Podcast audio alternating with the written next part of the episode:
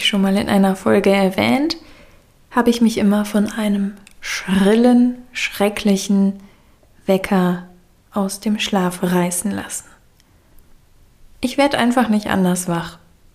Ich brauchte diesen Mega-Schock, um aus dem wunderschönen, süßen Reich der Träume zurück in die Welt zu kommen. Und somit begann mein Tag immer mit einem Schreck. Dann lebte ich mein Leben, dies, das, machte alles, was nötig war. Und abends lag ich dann oft im Bett mit dem Handy in der Hand und las die Nachrichten aus Politik und Gesellschaft. Was mir regelmäßig eine Gänsehaut machte, manchmal auch ein starkes Gefühl der Übelkeit oder auch sehr viel Wut im Bauch. Und mit diesen Empfindungen versuchte ich dann einzuschlafen und am nächsten Tag weckte mich wieder mein Wecker mit einem schrillen Ton. Mit einem Schreck begann ich den Tag, lebte mein Leben. Abends lag ich wieder mit Wut im Bauch im Bett. Das bedeutet, damals war sowohl die erste als auch die letzte Aktion des Tages unangenehm. Sie war immer damit verbunden, dass ich einen Adrenalinstoß hatte und dass ich mich in irgendeiner Art und Weise unwohl fühlte.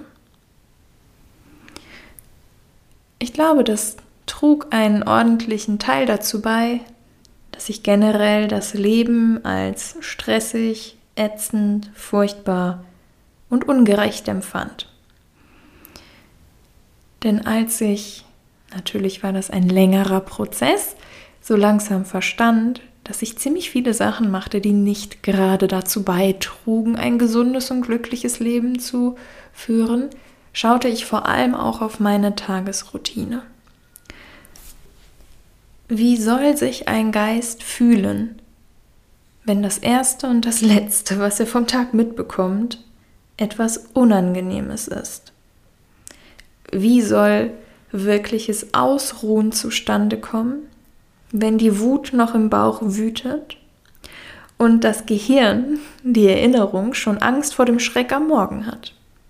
Ich würde behaupten, es ist nur schwer möglich. Und mittlerweile ist meine Prämisse, dass die erste und die letzte Sache des Tages angenehm, wenn nicht sogar wunderschön sein soll. Wie ich aufwache, und was da mein häufiges Ritual ist, das habe ich schon mal in einer anderen Folge beschrieben. Aber ich möchte dir ein paar Inspirationen geben, wie du die letzten Momente des Tages noch gestalten kannst.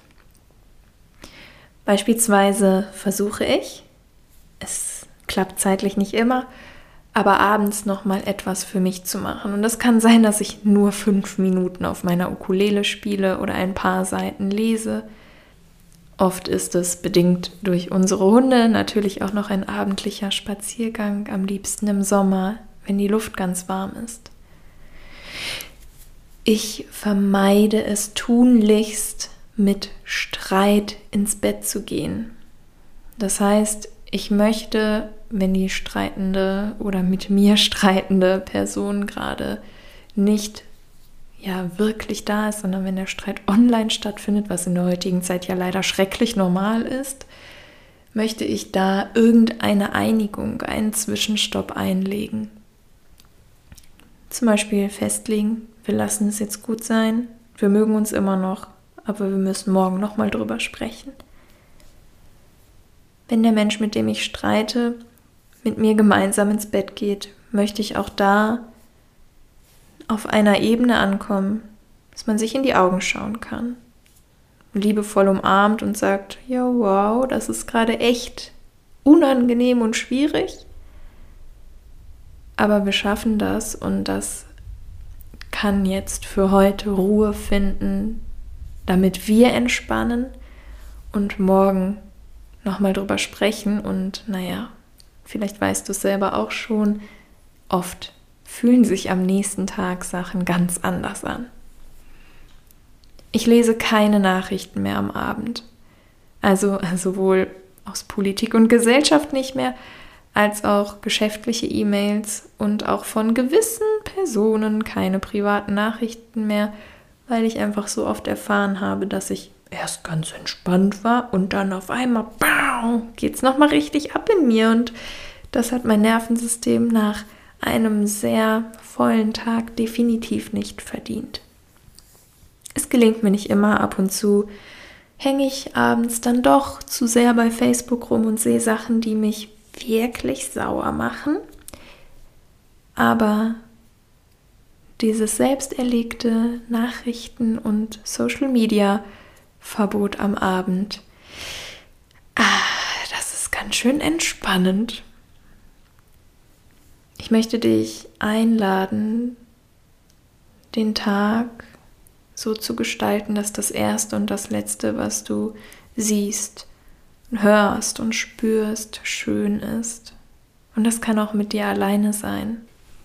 Es braucht dafür nicht zwangsläufig einen anderen Menschen.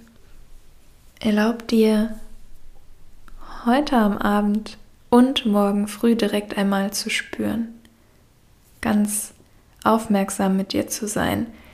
Was würde diesen Moment jetzt verschönern? Wie kannst du dir diese beiden Momente, in denen wir oft doch recht verletzlich oder sensibel sind, so gestalten, dass sie sich wohlig für dich anfühlen, damit dein System spürt, dass dieses Leben radikal lebenswert ist. Bis morgen, deine Luna.